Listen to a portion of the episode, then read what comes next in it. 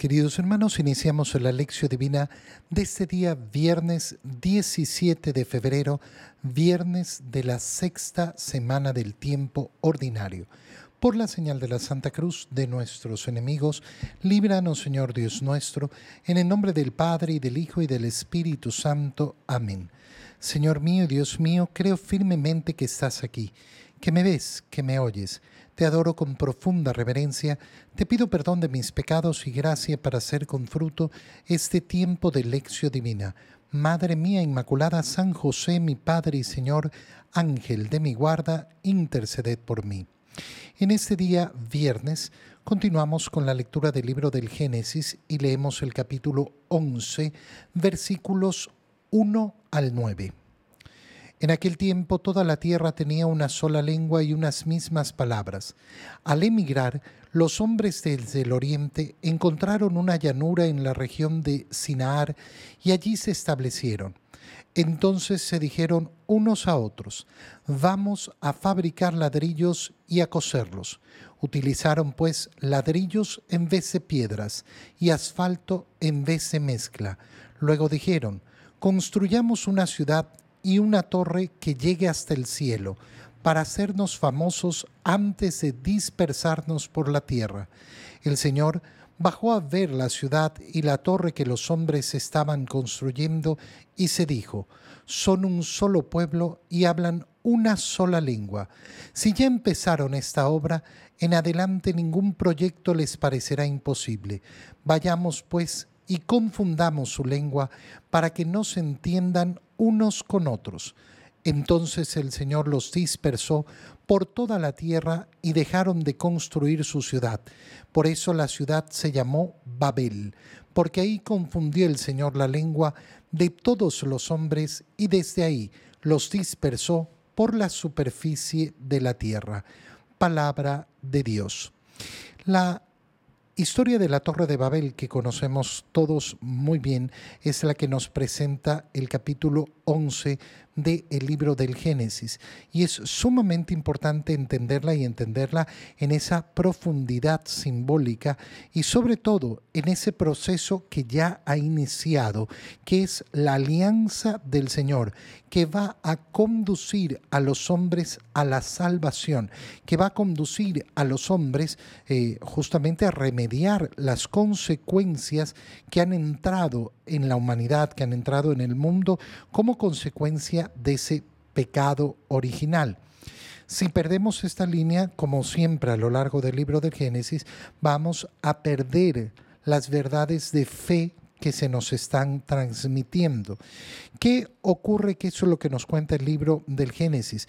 Recuerda que hemos pasado eh, la etapa del diluvio, Noé, y ha venido un nuevo renacer. Un renacer en el cual hemos escuchado al Señor decirle las mismas palabras a Noé y a sus hijos y extendidas a sus descendientes que escuchamos al Señor decir a Adán en el inicio, eh, al primer hombre, a la primera mujer, crezcan, multiplíquense, pueblen, llenen la tierra. Eh, el Señor quiere que efectivamente la humanidad se esparza, que eh, conozca toda la creación. En aquel tiempo, eh, ¿qué era lo que ocurría? Que todos tenían una sola lengua, unas mismas palabras. Es interesante ver cómo el hombre efectivamente es capaz de comunicarse, de hablar, que es lo que va a caracterizar, esa, eh, esa naturaleza humana al ser un ser racional. Y al emigrar desde el oriente, encontraron una llanura en la región de Sinaar y se establecieron. Y comienza entonces la gran construcción de las ciudades, el querer del hombre de eh, eh, construir y prosperar. Ahora, ¿es algo negativo la construcción de las ciudades? No, no. Alguien que mm, lea mal la escritura podrá decir, no, Dios quiere que vivamos en el campo y que vivamos eh, con la tecnología del siglo XVII y, puede ocurrir eh, efectivamente como ocurre en el mundo. Son ciertos pensamientos que son radicales y que no, no, no tienen nada que ver con la voluntad del Señor. Lo que hay aquí es, lógicamente, ese deseo de no cumplir la voluntad del Señor. No es que el Señor esté en contra de la construcción de las ciudades ni la construcción de, eh, eh, de la torre de Babel. Lo que está en contra es de que no se cumpla con lo que Él ha establecido, es decir, el deseo de poblar, poblar la tierra vamos a fabricar ladrillos y a coserlos. Y entonces utilizaron ladrillos en vez de piedras. No nos ha hablado el Génesis del modo en que se construía, simplemente se establece un cambio, un cambio profundo en el modo en que el hombre busca el lugar donde va a habitar, va desarrollándose en las técnicas de la construcción. Y entonces comienzan a utilizar ladrillos en vez de piedras. Eh, ¿Por qué? Porque aprenden a coserlos. Y utilizaron asfalto en vez de esa mezcla con la que unían las piedras. Construyamos una ciudad y una torre que llegue hasta el cielo. ¿Por qué? Porque ¿cuál es nuestra finalidad? Y aquí el contrario de la voluntad de Dios, hacernos famosos antes de dispersarnos por la tierra. Qué interesante es que en los pecados que vamos contemplando, que van apareciendo después del pecado original, ¿qué es lo que hemos visto hasta ahora? En primer lugar, el asesinato el primer pecado que aparece después del pecado original, el fratricidio, el matar al propio hermano. Después se nos ha dicho que la maldad del hombre, la perversión del hombre fue creciendo hasta el tiempo de Noé y Noé encontró la gracia del Señor. Renace la humanidad y ahora se nos presenta este deseo de hacernos famosos. ¿Por qué el Señor va a estar en contra de este deseo de hacerse famosos. Vamos a construir algo para hacernos famosos.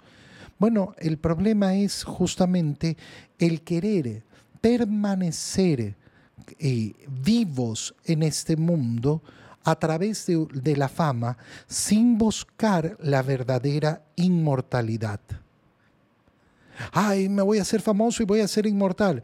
Hermano mío, yo prefiero no ser famoso y ser inmortal ganándome la gracia del Señor. Porque al final del día el recuerdo de la humanidad será el recuerdo de la humanidad. Y quien ha sido famoso un tiempo, otro tiempo ya no será famoso. Quien ha sido muy conocido en un tiempo se acabará. Ya sabemos que hoy en día además la fama es tan tan, tan efímera. Son tan poquitos los hombres que llegan a ser famosos verdaderamente en cuanto que sus nombres se mantienen en la, eh, en, la historia de la humanidad. Si mi corazón busca eso, bueno, mi corazón va a estar bastante, eh, bastante equivocado. El Señor baja a ver esto. ¿Y qué es lo que se da cuenta? No se dispersan porque tienen una sola lengua. Y entonces confunde sus lenguas. Este pasaje de la Torre de Babel va a ser importantísimo. ¿Por qué? Porque lo que ocurre en este momento, es decir, la división de las lenguas, la separación de las lenguas, va a ser remediada por el Señor el día de Pentecostés lenguas de fuego se posan sobre los apóstoles y sobre Santa María que estaban eh, manteniendo la oración firme eh, en, en comunidad. ¿Y qué ocurre? Que comienzan a predicar el Evangelio y todos escuchan en su propia lengua lo que se anuncia. Tiene una profundidad enorme y bellísima. ¿Por qué? Porque el verbo se ha hecho carne y el verbo de Dios habla a todas las lenguas, a todas las naciones, dando unidad. Aquí aparece la necesidad de esa unidad en una sola lengua, pero esa lengua no va a ser la eliminación de los idiomas. Los idiomas seguirán existiendo con toda su grandeza, con toda su belleza, con toda su profundidad, con toda su diferencia. Es precioso ver cómo en una lengua se transmiten ideas que en otra lengua a veces es imposible de transmitir o modos de decir.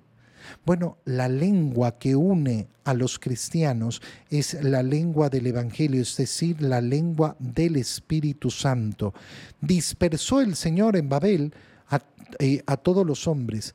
Dejaron de construir la ciudad, ¿por qué? Porque ya no podían entenderse los unos a los otros. Y efectivamente con esto nace el conflicto, el conflicto entre los hombres. Al final, los grandes conflictos de la humanidad ¿Dónde están? En no saber comunicarse, en no saber comunicarse unos con otros. Cuando el lenguaje que opera es el lenguaje del espíritu, entonces hay entendimiento. ¿Y cuál es el lenguaje del espíritu? El lenguaje del amor. Ese es el lenguaje que hace prevalecer la unidad. Es una escena entonces preciosa eh, la que nos muestra Babel, sobre todo tomando en cuenta ese camino en la línea de la historia de la salvación. En el Evangelio, continuando con la lectura del Evangelio de San Marcos, leemos el capítulo 8, versículo 34, hasta el versículo 9, versículo 1.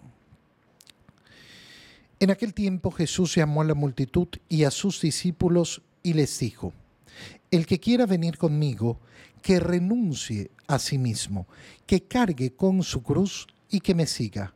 Pues el que quiera salvar su vida, la perderá. Pero el que pierda su vida por mí y por el Evangelio, la salvará.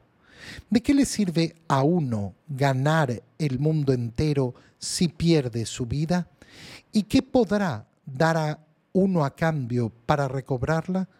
Si alguien se avergüenza de mí y de mis palabras ante esta gente idólatra y pecadora, también el Hijo del Hombre se avergonzará de él cuando venga con la gloria de su Padre entre los santos y entre los santos ángeles. Y añadió: Yo les aseguro que algunos de los aquí presentes no morirán sin haber visto primero que el reino de Dios ha llegado ya con todo su poder. Palabra del Señor es importantísimo ubicar lo que estamos leyendo eh, dentro, de la, eh, dentro de la escritura, porque si no nos perdemos. Ayer hemos visto eh, cómo hemos llegado a la mitad del Evangelio de San Marcos, a la profesión de fe de Pedro. ¿Quién dice la gente que soy yo? Y dicen de todo. ¿Quién dicen ustedes que soy yo? Y respondió Pedro, el Mesías. No se lo digan a nadie. Ahora les voy a decir cómo es el mesianismo. Voy a ser rechazado, voy a ser entregado a la, a la muerte y voy a resucitar al tercer día. Esto se los dijo con claridad. Pedro aleja al Señor. No, puede, no, no, no, esto no puede ser. Aléjate de mí, Satanás. Tú piensas según las, eh, la, la lógica de los hombres y no según el pensamiento de Dios. Y ahora continúa el Señor hablándole a los discípulos y explicándoles. ¿Qué les dice? El que quiera venir conmigo, que renuncie a sí mismo, que cargue con su cruz y que me siga. Fíjate bien, el que quiere ser mi discípulo, ¿qué tiene que hacer? Ponerse detrás de mí. Por eso las palabras que le dice a Pedro el Señor eh, son mucho más fuertes que lo que nos proporciona la traducción que hemos leído el día de ayer. Eh, eh, aléjate de mí, apártate de mí, Satanás. Eh, la expresión es, es mucho más contundente. Ponte detrás de mí, Satanás. ¿Qué significa? Que para ser discípulo no puedes pretender ir por delante no puedes pretender que tu opinión vaya por delante de mí. El discípulo se ubica detrás de mí, me sigue. El que quiera venir conmigo a donde yo voy, ¿qué tiene que hacer? Seguirme, seguirme. ¿Cómo voy a seguir al Señor? si yo me ubico por delante de Él. ¿Qué significa ubicarnos por delante del Señor? Dejarnos guiar por nuestra propia opinión dejarnos guiar por nuestro propio parecer. y no dejar que las palabras del Señor sean las que iluminen nuestra vida para poder guiarla. Fíjate ahora con más profundidad en las palabras que está diciendo Jesús. El que quiera venir conmigo. Primero, este no es un camino en soledad, es venir conmigo, siempre de la mano del Señor, siempre en compañía del Señor. El Señor nos ofrece ser partícipes de su camino, de su andar. No nos, no nos manda un camino en soledad. Bueno, el que quiera ser mi discípulo, vaya y por su cuenta. No, no, el que quiera venir conmigo. Por tanto, aquí hay un camino comunitario. Quien no entiende el cristianismo en su clave comunitaria, nunca va a entender a Cristo. El que no quiere pertenecer a la comunidad. No, yo vivo el cristianismo a mi manera, yo vivo el cristianismo individualmente, yo no necesito reunirme con estos, yo no necesito ir a la iglesia, yo, yo, yo, yo, yo y mi fe, y mi particular, y yo y mi modo.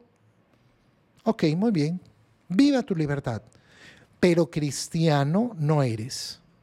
Seguidor de Cristo no eres. Que tengas una fe en Cristo, no, no la tienes, porque está implícito en el camino cristiano el ir con el Señor. Y con el Señor van a ir todos los que decidan ir con el Señor. Por tanto, está implícito siempre ese camino comunitario.